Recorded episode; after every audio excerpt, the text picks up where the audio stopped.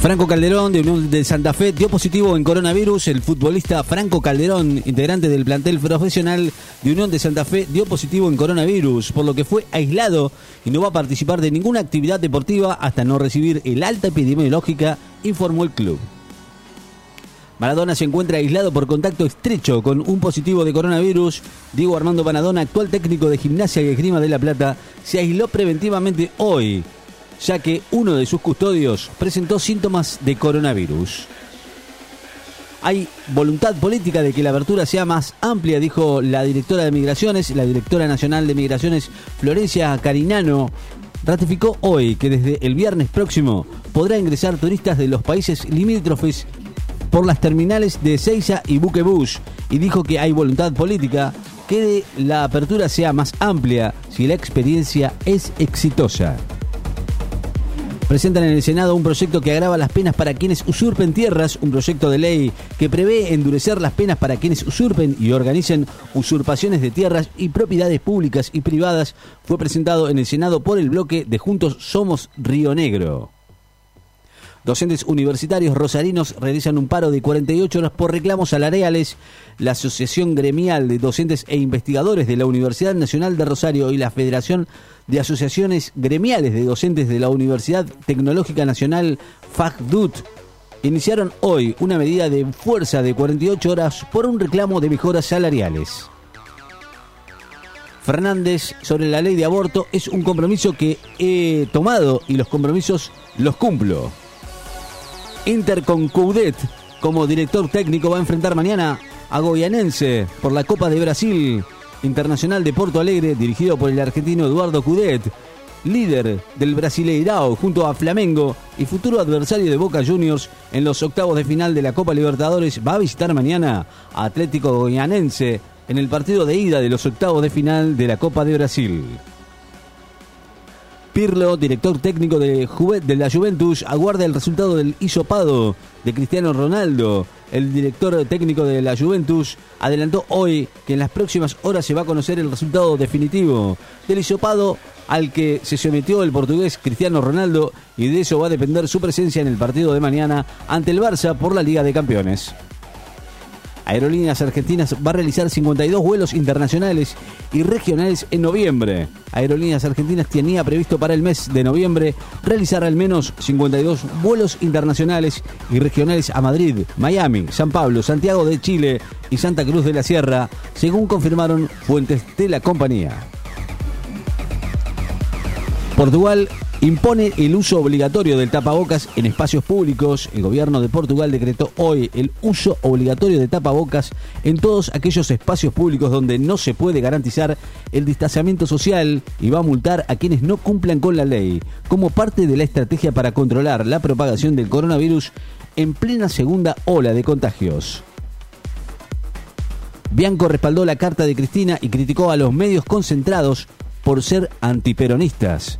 El gobierno de jefe, del jefe de gabinete bonaerense, Carlos Bianco, respaldó hoy la carta que publicó ayer la vicepresidenta Cristina Fernández de Kirchner y aseguró que es el contenido y no las formas lo que les molesta a determinados representantes de la política y a los medios concentrados. El argentino Marcos Rojo podría pasar del Manchester United a Sheffield.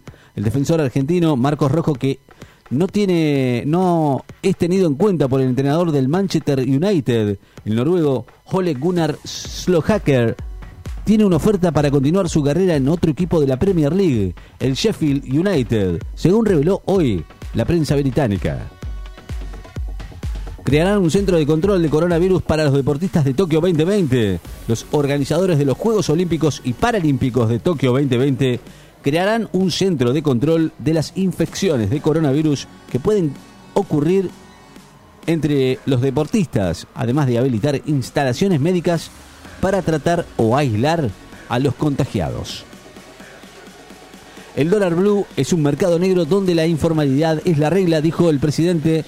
El presidente Alberto Fernández sostuvo hoy que el dólar blue es un mercado negro donde la informalidad es la regla. Destacó que el país tiene reservas y superávit fiscal y advirtió que lo que ocurre es que le meten en la cabeza a la gente que es inexorablemente vamos a devaluar y la gente se protege con el dólar. Bianco destacó que la mayoría se retiró de la toma de tierras de Guernica y valoró el diálogo. Jefe de gabinete bonaerense Carlos Bianco destacó hoy que se trabaja en el diálogo y el consenso con medidas para las familias establecidas en el predio, ocupado desde julio pasado en la localidad de Guernica, y ratificó que la mayoría se retiró y cuando la justicia lo determine, se va a avanzar con el desalojo. Decir que la propiedad privada está en riesgo es una estupidez, una estupidez, dijo el presidente. El presidente Alberto Fernández afirmó hoy que decir que la propiedad privada está en riesgo en la Argentina es una estupidez y aseveró que no ha habido ningún gesto del gobierno nacional en ese sentido. El argentino del Bonis va a debutar mañana en el torneo de Kazajistán. El tenista argentino Federico del Bonis se va a enfrentar mañana al local Mijail Kukushkin por la ronda inicial del ATP 250 de Kazajistán, que se juega sobre superficie rápida y bajo techo y va a repartir premios por 273.345 euros. Netflix prueba un modo de solo audio para escuchar las series como si fueran podcast. La aplicación para Android de la plataforma de streaming Netflix está probando un nuevo modo de solo audio con el que los usuarios podrían escuchar las series y películas en segundo plano como si fuera un podcast. La provincia de Buenos Aires suma 3.694 casos de coronavirus y alcanzan los 531.014 contagios. Los contagios positivos de coronavirus en la provincia de Buenos Aires ascendieron a 531.014 después de confirmarse 3.694 nuevos contagios en las últimas 24 horas, informó hoy el Ministerio de Salud Provincial.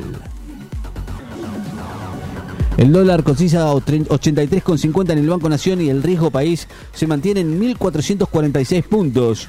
El dólar abrió hoy 77,50 para la compra y 83,50 para la venta en la pizarra del Banco Nación, en los mismos valores del cierre de ayer. La temperatura 22 grados, la humedad 50%, vientos del norte a 28 kilómetros en la hora. Noticias destacadas en Láser FM. Estás informado.